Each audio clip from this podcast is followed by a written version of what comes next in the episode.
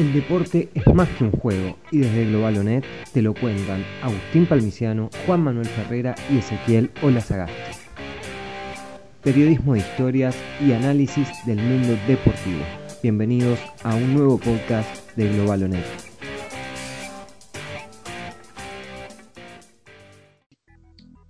Bienvenidos todos y todas a un nuevo capítulo de Globalonet la pata sonora de este medio, que tiene obviamente notas digitales, redes sociales y todo por el estilo, pero hoy nos vamos a concentrar en la materia audible. Tenemos del otro lado, como siempre, a Agustín Palmiciano, a Juan Manuel Ferrera y hoy tenemos un invitado especial, eh, el creador de la nota de la semana en Globalonet, el señor Alejandro Yo, también del otro lado. Bueno, mi nombre es Ezequiel Lazagasti, acá un poco moviendo los hilos. ¿Qué tal chicos? Buenas noches a todos. ¿Qué tal? Buenas noches, ¿cómo andan? Buen aislamiento para todos. ¿Qué tal muchachos? Buena cuarentena. ¿Cómo andan Ezequiel, Agustín y Juan Manuel? ¿Cómo están? Muy bien, muy bien por este lado. Bueno, la última voz que acaban de escuchar es la del invitado de hoy, el señor Alejandro Yo, periodista, que escribió una crónica muy buena sobre un aniversario muy importante para él, que fue la consagración de San Lorenzo como campeón de la Copa Libertadores de América. Ganar San Lorenzo, San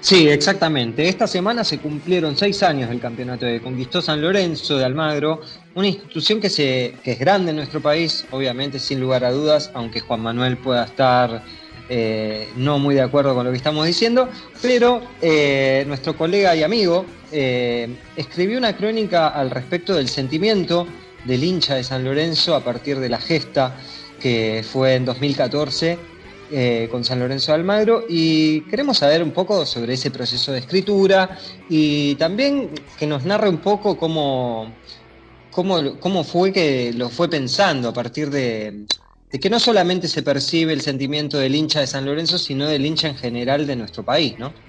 Bueno, eh, les voy a contar un poco cómo fue todo. Primero, bueno, eh, a mí me tocó ir a la cancha eh, medio de arriba, me llegaron unas entradas del cielo y después de, dos años, en el 2016, eh, se cumplía el segundo aniversario de que habíamos ganado la Copa y acordándome de todo lo que había vivido, se me ocurrió que, que podía escribir algo, una especie de crónica y bueno, la verdad que salió eso.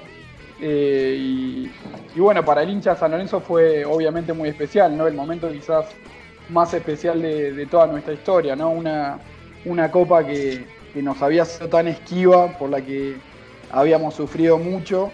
Y, bueno, se dio en un momento justo que, veníamos eh, en el 2012 de casi perder la categoría, eh, jugamos la promoción con Instituto eh, no fue tan peleada, por suerte la ganamos, no se nos complicó, pero bueno, fue un momento eh, bisagra y bueno, en el 2013 llegó el, campeonato con, con Pisi y en el 2014, eh, tras la renuncia de Pisi de, la nada, eh, vino el patón Bausa y él lo primero que dijo era que, que quería ganar la copa y, y bueno, finalmente se nos dio. Sí, me imagino que para, para el hincha de San Lorenzo es un momento que va a quedar en la historia para siempre por lo que significa la, la Copa. Obviamente que es importante para todos la Copa, para cualquier club de cualquier país de Latinoamérica es importante, pero San Lorenzo como que tenía tal estigma, tal cruz cargada, que me imagino que eh, la Copa hasta el día de hoy que se sigue se sigue pensando como, como la, gesta histórica más grande, más grande del club. Y me imagino también que tus amigos de San Lorenzo, tus conocidos de San Lorenzo habrán leído la nota o- o estarán pensando o te habrán ayudado por ahí, te habrán tirado data de cómo se sintieron ellos para, para nutrir un poco el relato que hiciste. Claro, y sí, uno, uno va agarrando un poquito de todo lo, que le cuentan, lo, lo- que le dicen y, y sobre todo lo que, lo que vivió, ¿no? La crónica es un poco así, cámara en mano, tipo, bien primera persona, es algo muy, muy personal, pero sí, obvio que, que hay, hay cosas de todo. Eh, y bueno, con respecto a lo que, a lo que decís, lo, lo que significó para San Lorenzo, lo, lo que era el estigma nuestro, eh, fíjate lo que era que hasta tuvimos la mala suerte de, de- de que nuestras siglas eh, justamente sean CALLA, que obviamente es Club Atlético San Lorenzo Almagro, pero la, la- broma de, de- las demás hinchadas, de los hinchas de otros clubes, era que significaba Club Atlético sin Libertadores de América y quedaba justito. Así que nos pudimos sacar eso encima, y, pero más allá de, las chicanas y demás, que para mí pasa a un segundo plano, fue algo muy lindo porque vivirlo ahí en la cancha, ver, ver cómo estaba la gente que no entendía, ¿viste? No, no sabía si festejar. ¿viste? Yo me acuerdo que, que cuando fue el pitido final y ganamos, me ab- me abrazaba con todo el mundo y demás, y, la gente como que todavía no caía, no, no festejaba mucho, era, era raro, era una experiencia muy linda y, y nueva, ¿no? Obviamente por, por ser la primera. Y lo dejo con esto, con ellos. A ver, el testimonio. Felicidades, campeón. Gracias, gracias por hacerme ciclón, papá. Gracias, papá. Felicidades, campeón. Para vos, papá. Para vos. Sí, yo antes que nada me voy a defender del ataque de, de Agustín, que como siempre eh, intenta que el público se abalance eh, con insultos hacia mi persona. Eh, considero que San Lorenzo es un grande, me parece que con la obtención de esta Copa Libertadores lo reafirmó. Lo que sí sigo sosteniendo es que para mí hoy Boca y River están un escalón por encima de San Lorenzo, Independiente y River, y que ya hablar de los cinco grandes es una discusión vieja, porque me parece que hay dos gigantes, tres grandes y el resto del fútbol argentino. Comentario al margen, eh, le quería preguntar a Ale, él habló de que el proceso de escri- de escritura empezó dos años después de la posición de la Copa. Quería saber si, si tenía eh, anotaciones o, fue que después de, de ese tiempo empezó a escribir. Por otro lado, le quería preguntar también si ha escrito sobre derrotas de San Lorenzo en la Copa. Bueno, te voy a contestar la segunda pregunta primero. Eh, no, no escribí de, de derrotas de, de San Lorenzo en la Copa, aunque, aunque tiene varias. Muchas veces San Lorenzo, antes de la final de la Copa de Libertadores en el 2014, llegó solo una vez a semifinales, que fue en 1960 contra, contra Peñarol, que tras empatar los, los dos partidos tenían que jugar un tercero en cancha, en cancha neutral y Peñarol le, pagó 50 mil pesos a San Lorenzo para eh, obtener eh, la localidad en el tercer partido, eh, algo que fue sumamente beneficioso para el club uruguayo porque jugó de local con su gente y bueno, ganó 2 a 1 y clasificó Peñarol a la final. Después, en 1992, jugó cuartos de final con Newells. Fue un partido muy disparejo, ganó Newells 4 a 0 la ida y empataron 1 a 1 la vuelta. Newells fue finalista de esa Copa Libertadores que perdió con San Pablo la final. Y bueno, con, con River en el 96 también eh, clasificó a cuartos de final. Eh, perdió en el global 3 a 2. Estuvo muy cerca Ruggeri de empatar el partido a lo último, pero bueno, el cabezazo dio en el palo y no clasificó River. River terminó saliendo campeón de la Copa Libertadores. Y después una edición muy especial eh, fue la del 2008, que eh, en octavos de final San Lorenzo jugó con, con River. Eh, River era dirigido por el Cholo Simeone y San Lorenzo tenía a Ramón Díaz de técnico. San Lorenzo ganó 2 a 1 de local en el Pedro Videgain y cuando y a la vuelta fue a jugar a River, al Monumental, y el partido se dio bastante mal para San Lorenzo. Empezó perdiendo 2 a 0 y durante el transcurso del partido eh, le echaron a dos jugadores, a Rivero y a Botinelli. Botinelli por una jugada muy sucia en la que le metió un codazo terrible a Falcao adentro del área, que encima fue penal, que Abreu cambió por gol. Y, y no, bueno, o sea, no, no escribí todavía de, de esas derrotas. Está bueno porque Eh, queda de- claro de- que, eh, decime. No, digo, me queda claro que no escribiste, pero me queda claro que tenés de pleno conocimiento de la historia de San Lorenzo y de todas estas derrotas. Sí. Me parecería interesante como aporte que, que puedas escribir también porque hay, hay material más que interesante para, para abordar. Sí, Pero sí, la otra cuestión, la que era cómo encaraste el proceso de escritura dos años después de- del hecho, digamos. ¿Cómo fue? ¿Recuerdos? ¿Fueron recortes? ¿Fue un armado eh, ficticio o fue pura experiencia y puro recuerdo? Bueno, la verdad que es pura experiencia, eh, hubo muchos recuerdos, yo, la verdad que tengo mucha memoria. Me, tuve que ir acordando de, muchas cosas, sobre todo de ese año había sido el Mundial, que Argentina llegó a la final y me tuve que ir anotando cosas, investigar mucho.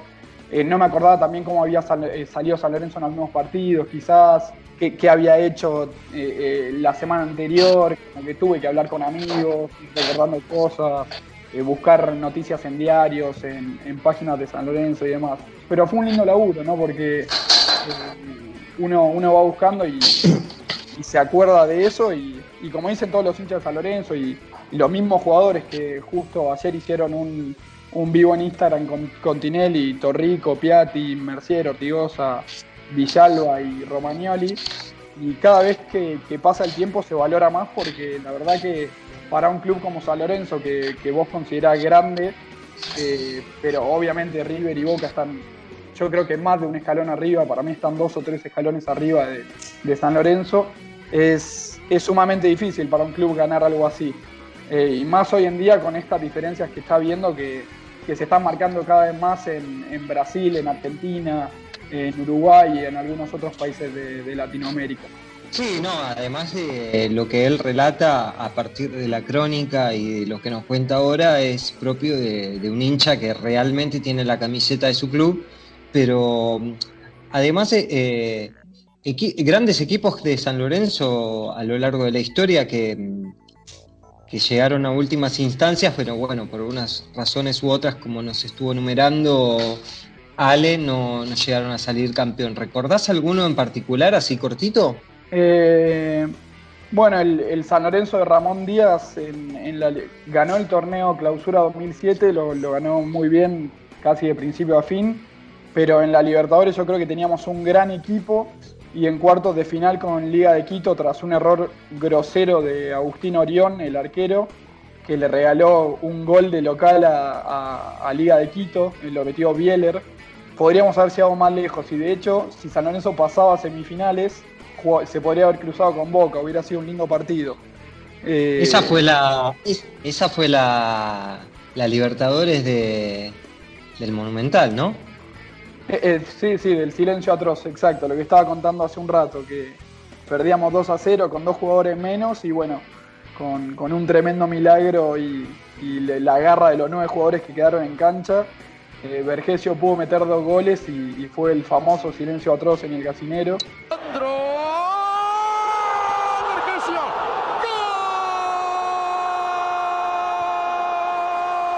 ¡Gol! De San San, San San San, San San San Lorenzo Vergesio, Vergesio, Vergesio. Señoras y señores, milagro, milagro por ahora, milagro en la cancha de River.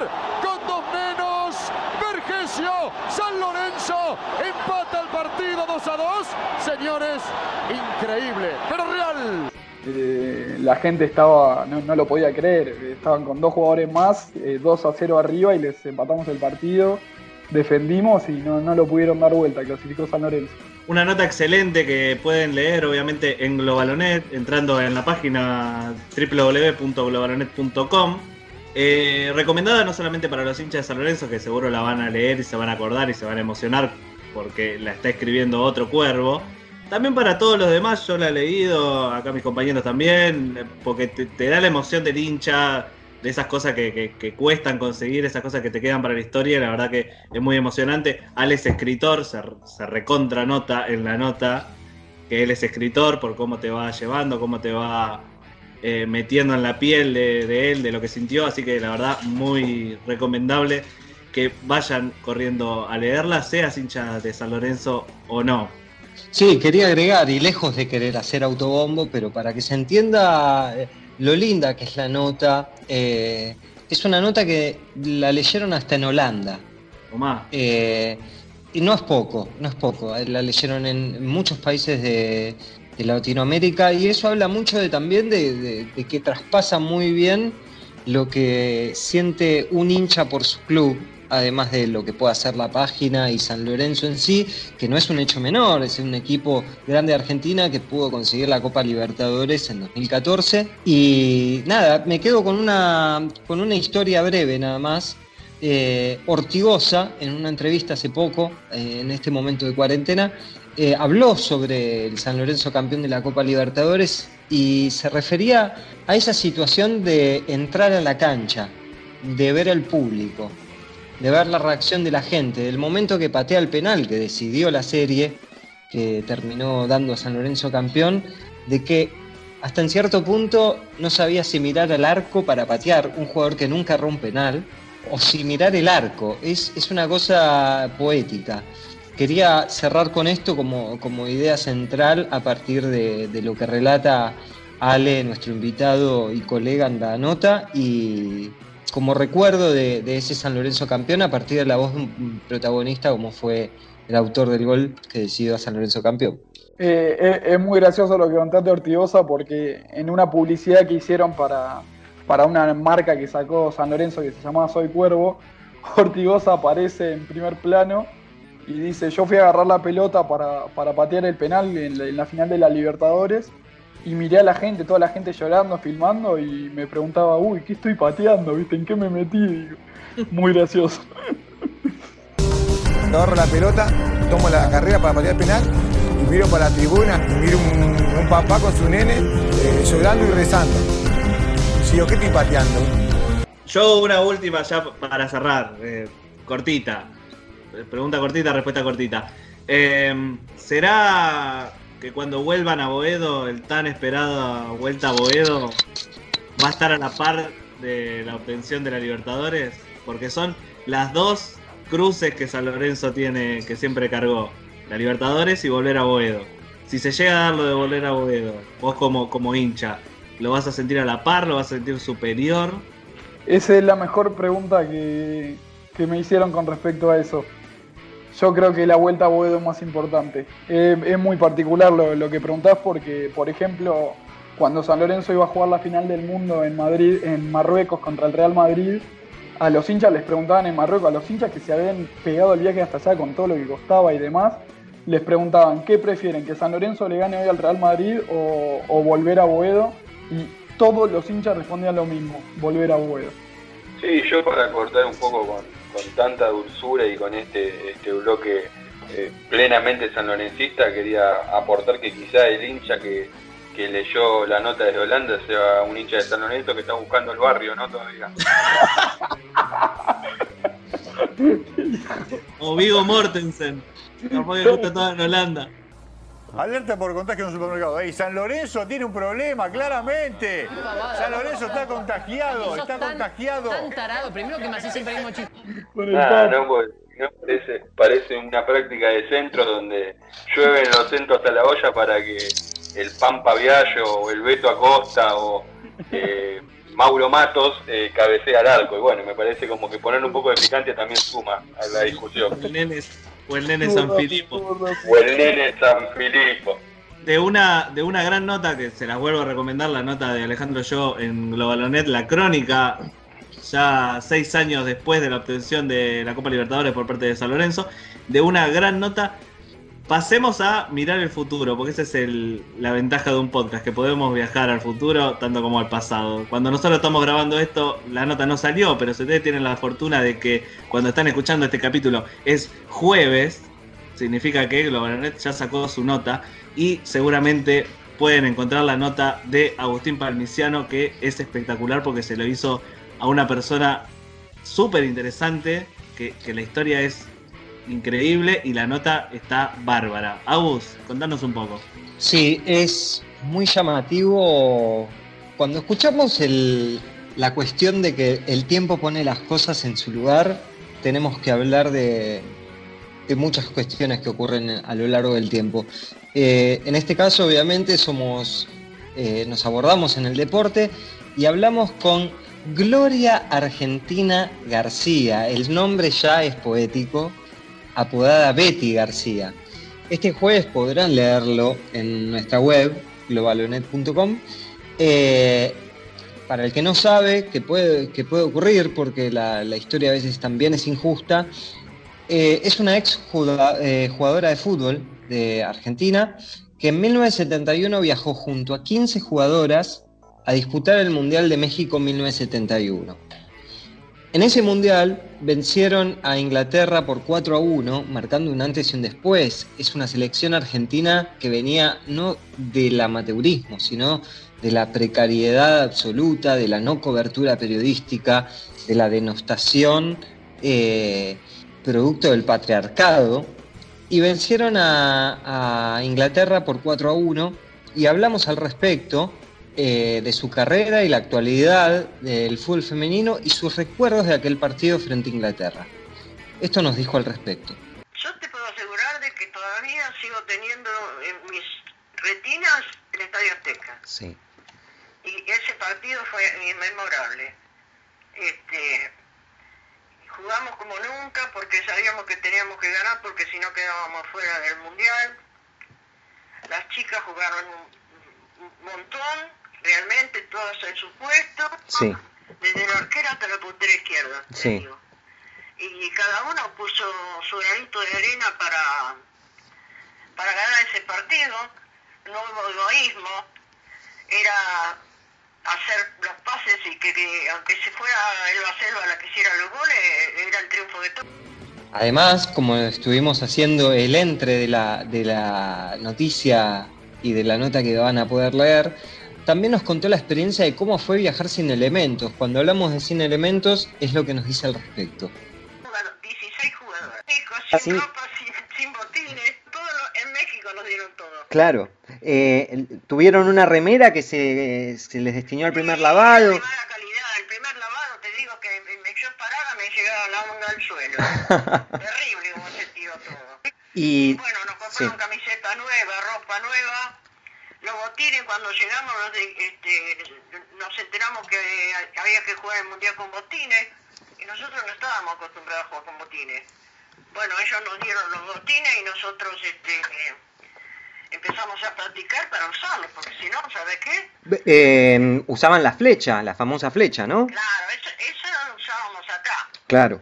Pero de, bueno, después allá, este, ya después nos, nos, eh, empezamos a practicarlo y bueno, sí, ya después no tuvimos problema en usarlo. Y, y- Este, sí, Te digo que este, el comité organizador se portó muy bien con nosotros, porque la verdad que era el único equipo que había ido así, porque las otras eran potencias. claro. Venían con todo, venían con masajistas, con médicos, con, con este, directores técnicos, todos. Nosotros éramos los únicos Claro. que no teníamos el, el buzo, la ropa que nos había gusta para que ir todas iguales. Este es el segundo año que se festeja en nuestro país el Día de la Futbolista. El Día de la Futbolista se festeja el 21 de agosto y es por eso que esta semana va a salir la entrevista en nuestra página y van a poderla escuchar también en el podcast como lo están haciendo en este momento. Y se debe al triunfo ante el combinado inglés. Nos cuenta su experiencia al respecto de esta situación, una historia la verdad que se desconocía hasta hace pocos años.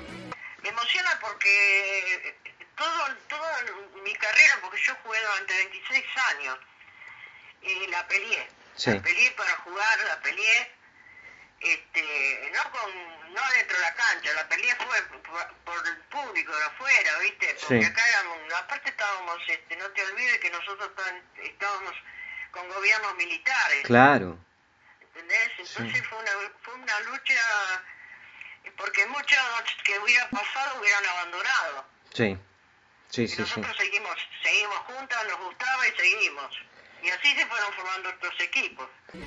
Por último, y ya para cerrar, eh, Petty García se refirió a la importancia de mayor cupo femenino dentro de la AFA. Esto es muy importante para destacar porque se habla mucho de la profesionalización, hay una situación que este- se está dando hoy en día, donde muchas jugadoras que participaron del Mundial de Francia 2019 con nuestro seleccionado argentino, volvieron de Europa para jugar en el fútbol argentino y a raíz de la pandemia y de muchas circunstancias que se están dando en el fútbol argentino de hoy, en el fútbol femenino argentino de hoy, eh, esto nos dice sobre la cuestión de la importancia del fútbol femenino en nuestro país. Hay muchas directoras técnicas y no tienen trabajo. Huracán tenía una directora técnica y, y este año la dejó libre. Sí. ya no la tiene.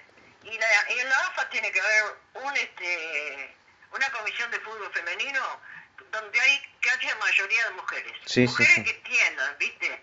Mujeres que hay muchas pioneras que podrían estar ahí eh, en la AFA este, defendiendo los, derechos de las jugadoras. Bueno, todo esto y mucho más lo van a poder leer en nuestra web a partir de este jueves, pero también si estás escuchando este podcast, puedes ampliar lo escuchado y la introducción que estamos haciendo sobre el tema y sobre esta historia de Betty García, que la verdad es imperdible porque son esas cuestiones que la historia pone en su lugar, como dijimos al principio, y la verdad es para tener en cuenta, porque es una mujer que justamente esta semana cumplió 79 años, a los pocos días se cumple el Día de la Futbolista, y es una ebullición de esas cuestiones y también nos contaba al respecto de esa sensación de sentir que hoy en día no puede ser tan feliz con ese reconocimiento porque muchas de sus compañeras de ese Mundial de 1971 ya no están. Así que léanla en nuestra web. Ya saben, pueden entrar a globalonet.com para leer la nota sobre Betty García, un personaje súper interesante, como decíamos al principio antes de, presentarla, con, con la historia, eh, con la historia que vivió yendo a México, ganándole 4 a 1, metiéndole 4 a la selección de Inglaterra, que no era, no era cualquier cosa, con, con el equipo del fútbol femenino, porque el fútbol femenino no arrancó hace un par de años, sino que tiene una larga historia en el país. Lo que pasa que las mayores conquistas las lograron eh, en este último tiempo. Así que la verdad, vayan, corran a verla, eh, corran a leerla en globalonet.com, la nota que hizo Agustín Palmiciano. Y ahora sí, pasamos de el pasado y el futuro de las notas de Globalonet para centrarnos en el presente y la furiosa actualidad deportiva. ¿Con qué vamos a arrancar?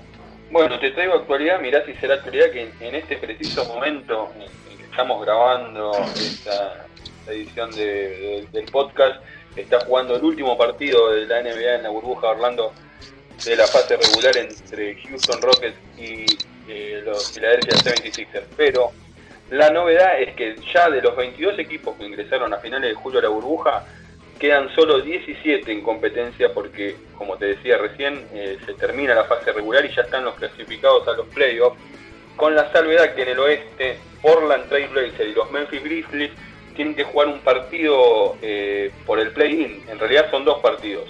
Portland octavo y Memphis noveno van a jugar dos partidos en el caso de ser necesarios. Si Portland, que quedó octavo, gana el primer partido que se jugará mañana sábado, ya automáticamente clasifica. Si llega a perder con Memphis, jugarán nuevamente el domingo para ver quién es el último clasificado por el oeste en la NBA.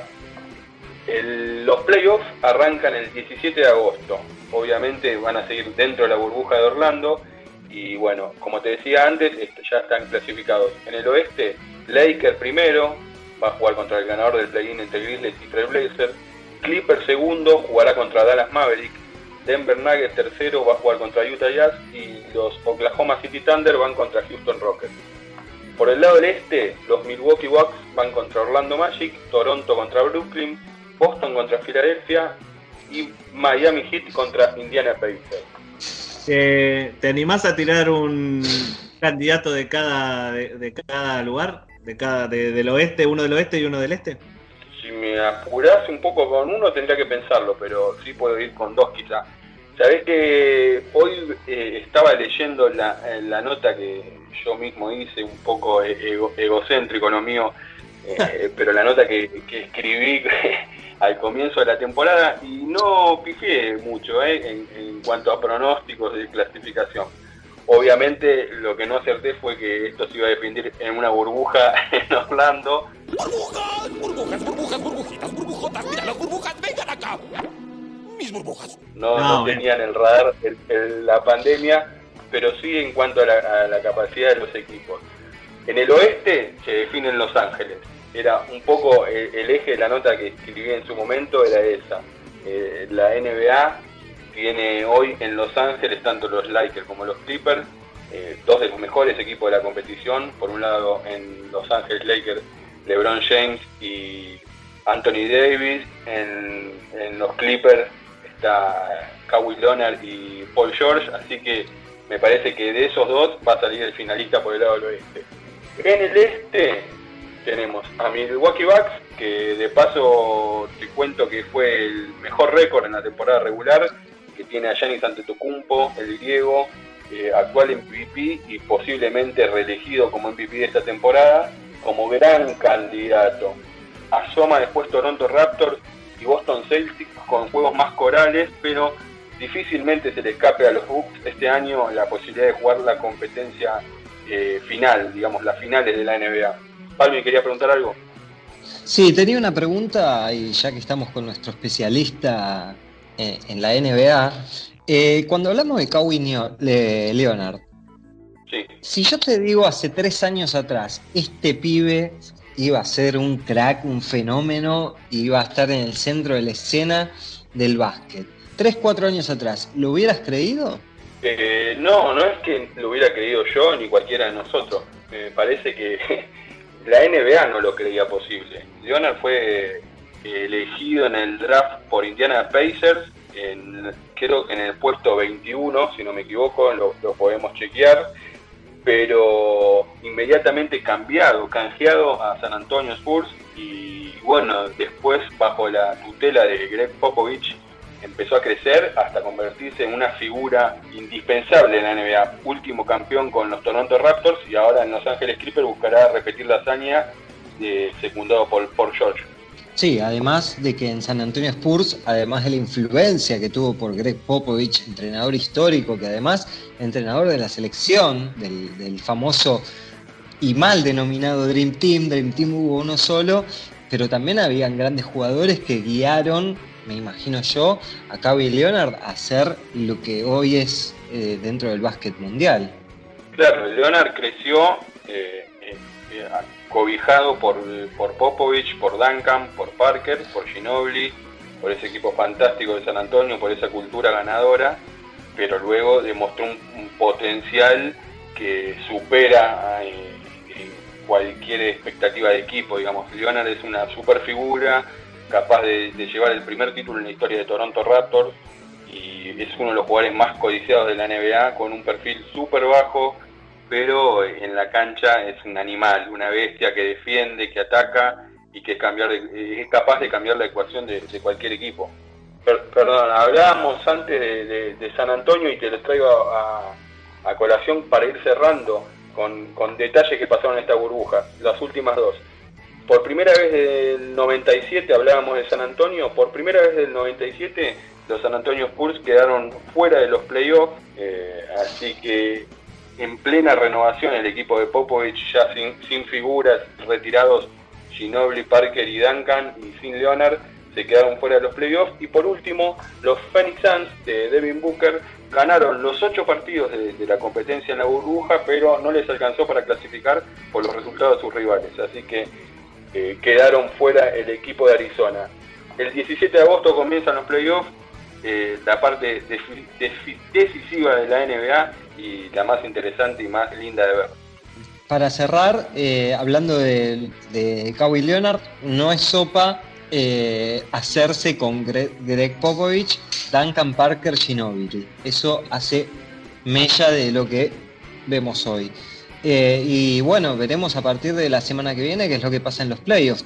Y hablando de torneos mano a mano, torneos que ya se están definiendo, se definieron los pases a la semifinal de la Champions League, muchachos. Eh, bueno, no se definieron todos, cuando estamos grabando esto, falta todavía un partido, pero ya se jugaron tres y fueron, eh, creo que los más importantes o los más llamativos, eh, y con resultados inesperados por un lado no tan inesperados por otro. Y me refiero a un partido en particular. Sí, Palmi.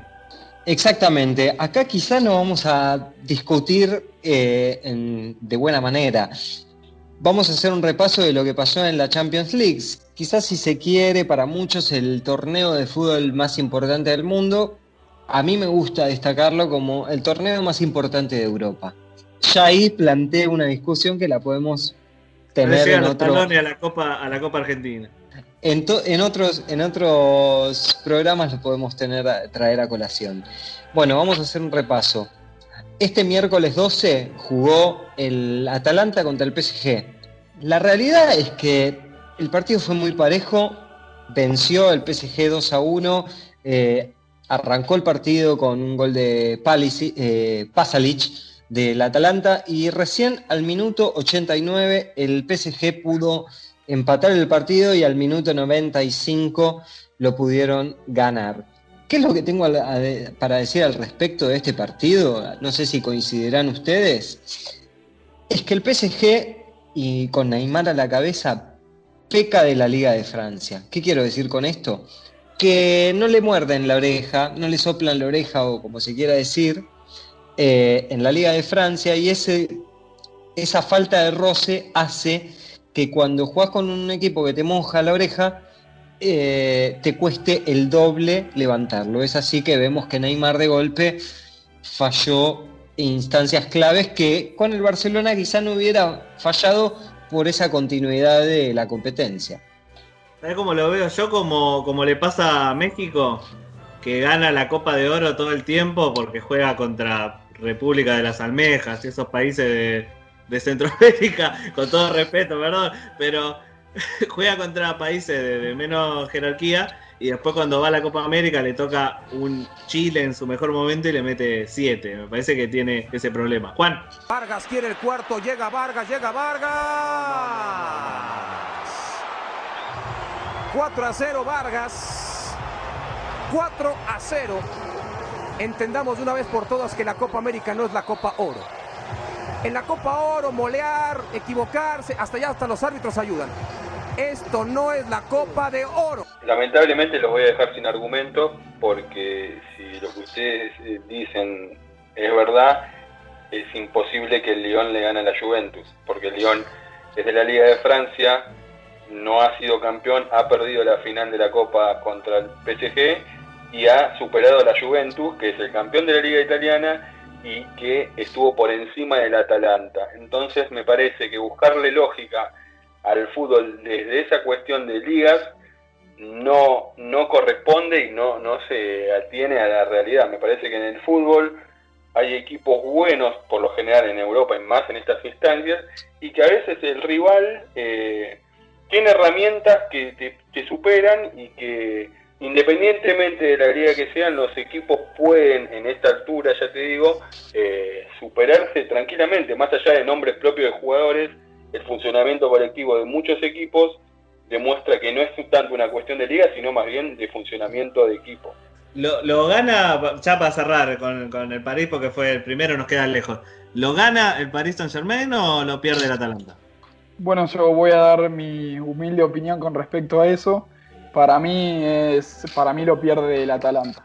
Eh, tenés un partido ahí 1 a 0 contra un equipo que en, nombres y algunas otras cuestiones es mejor que, el tuyo y te tenés que cerrar bien en el fondo. Sé que el PSG con, con Neymar apostó mucho y después metiendo a Mbappé eh, es otra cosa quizás, pero para mí lo, lo- lo pierde el Atalanta, ¿no? Es, es cerrarte bien abajo, eh, matarte defendiendo hasta el delantero ahí metiendo garra y, y listo. Sí, para seguir, eh, el jueves 13, después eh, jugó el Leipzig, Red Bull. Sí. Red, Red Bull que habita en el fútbol, que habita en el automovilismo. El Leipzig jugó contra el Atlético Madrid del Cholo Simeone y venció al Leipzig con muchas críticas para el equipo del Cholo por 2 a 1. El Leipzig con goles de Olmo y Adams y Joao Félix descontó para el Atlético Madrid, que fue el empate transitorio, pero un equipo español que no, no hizo mucho pie en la cancha y demostró muy poco y recibió producto de eso muchas críticas. uno de los mejores eh, uno de los mejores nombres de jugadores de, de- los últimos tiempos, el defensor de, de Leipzig, que se llama Upamecano, que me parece espectacular. Aparte defiende muy bien. Usted, Ferrera, como defensor central de raza, ¿qué opina de, este chico? Promete, ¿no? La verdad que no lo había visto mucho, tuve la oportunidad de ver el partido completo el otro día y me sorprendió.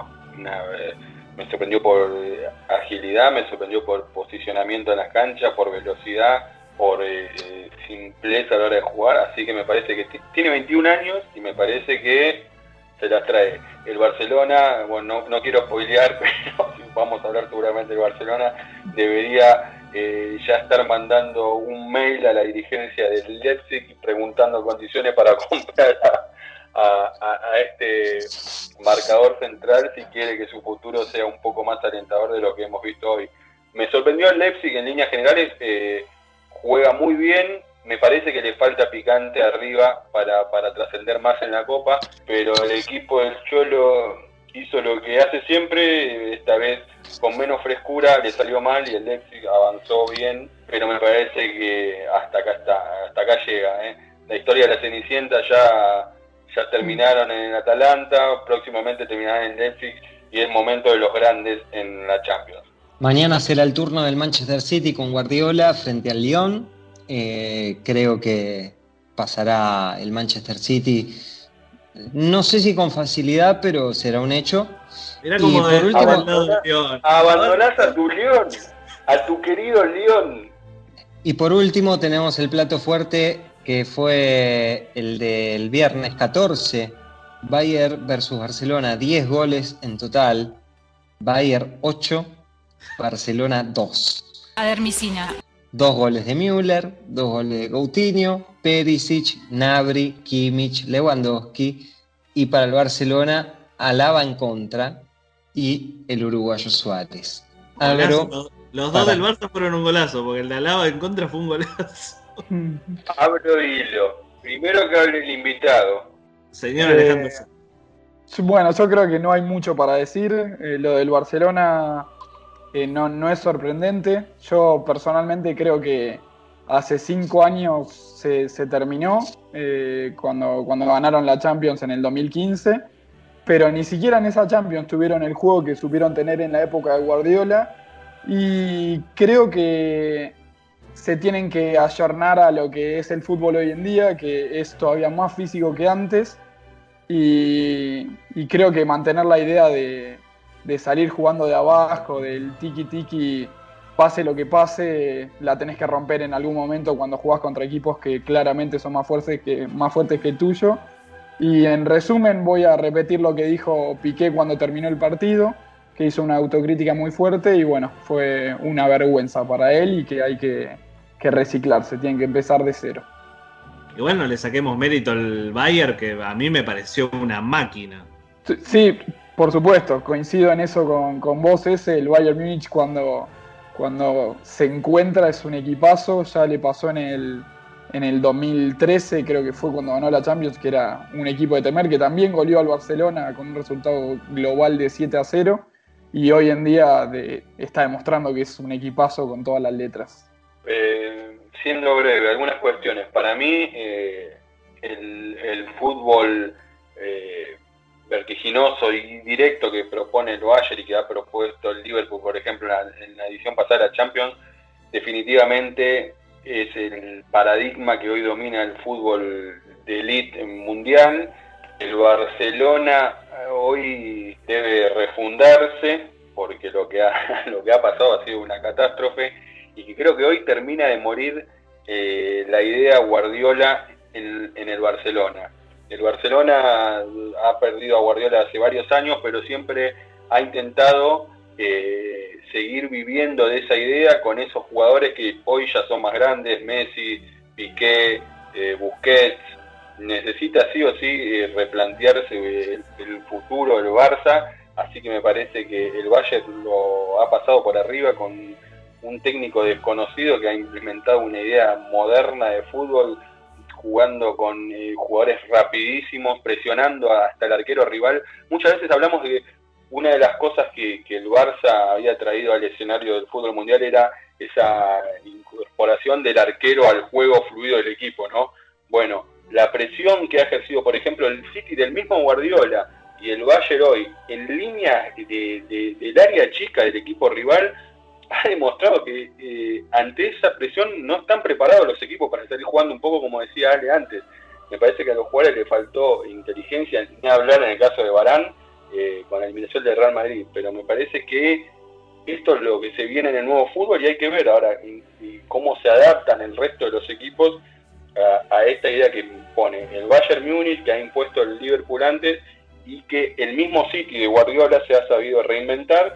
Así que me parece que por ahí está la clave de la, de la Champions que se viene, entre el City y el Bayern que vienen por el mismo lado y el PSG que si no aprovecha esta chance de llegar a la final directamente eh, los cataríes se deberían volver al desierto y replantearse su incursión en el fútbol. Sí, para cerrar, eh, lo que me queda por decir es que suscribo a todo lo que dicen mis compañeros. Y por último, el Barcelona creo que eh, sufre un poco lo que le pasa al Real Madrid, un cambio generacional donde necesita frescura, pero uno también debe adaptarse al, al estilo en base a los jugadores y al cuerpo técnico que tiene.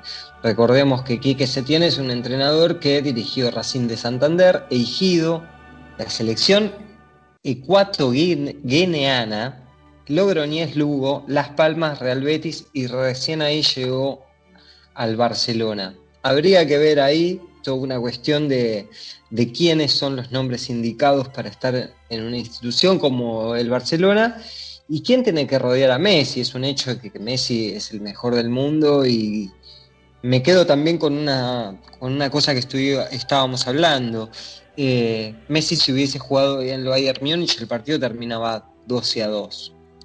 Eh, que había comentado Juan Manuel eh, mientras el partido estaba en curso. Es lo único que tengo para decir, hay que ver qué sigue pasando y bueno, hablaremos la semana que viene. Completísimo el programa de hoy, un nuevo capítulo de Globalonet en su formato podcast. Muchas gracias Alejandro Yo, que estuvo acá con nosotros, nuestro invitado. Muchas gracias por estar. Un gustazo, muchas gracias a ustedes, me encantó. Hablamos de su crónica sobre seis años que se cumplen de la obtención por parte de San Lorenzo de la Copa Libertadores, un, texto muy lindo para leer. Hablamos también de la nota que se viene en Globalonet de Betty García que hizo Agustín. Estuvimos escuchando también a modo de adelanto un poco de la propia voz de, Betty. Eh, y bueno, hablamos de la NBA, cómo se vienen los playoffs, que nos dijo, nos contó todo Juan. Y bueno, cerramos como no podía ser de otra manera, haciendo un podcast deportivo. No podíamos no hablar de la Champions, aunque todavía nos falta un partido cuando estamos grabando esto, pero pudimos hablar de más del 75% de lo que está de lo que pasó en la semana con la Champions League. Así que completísimo el programa de hoy. Este fue otro capítulo de Globalonet en su formato podcast. Muchas gracias por estar del otro lado y nos vemos la semana que viene con nuevos temas, por ahí nuevos invitados y como siempre nuevas notas en Globalonet. Sin más que agregar, Agustín Palmiciano del otro lado, Juan Manuel Ferrera, Alejandro Yo, muchas gracias a los tres.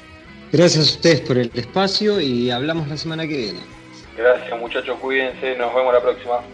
Bueno, muchas gracias a todos ustedes, muy bueno todo. Mi nombre es Ezequiel Lazagasti y estuve acá moviendo un poco los hilos de este podcast. Nos vemos la semana que viene. ¿Querés sumarte al equipo Globalonet? ¿Cómo puedes hacerlo? Seguinos en nuestras redes sociales, Facebook, Globalonet, Twitter, arroba Globalonet Instagram, arroba globalonet.web. Desde 2017 te acercamos todas las noticias. Entra en nuestra página y entérate de todo. www.globalonet.com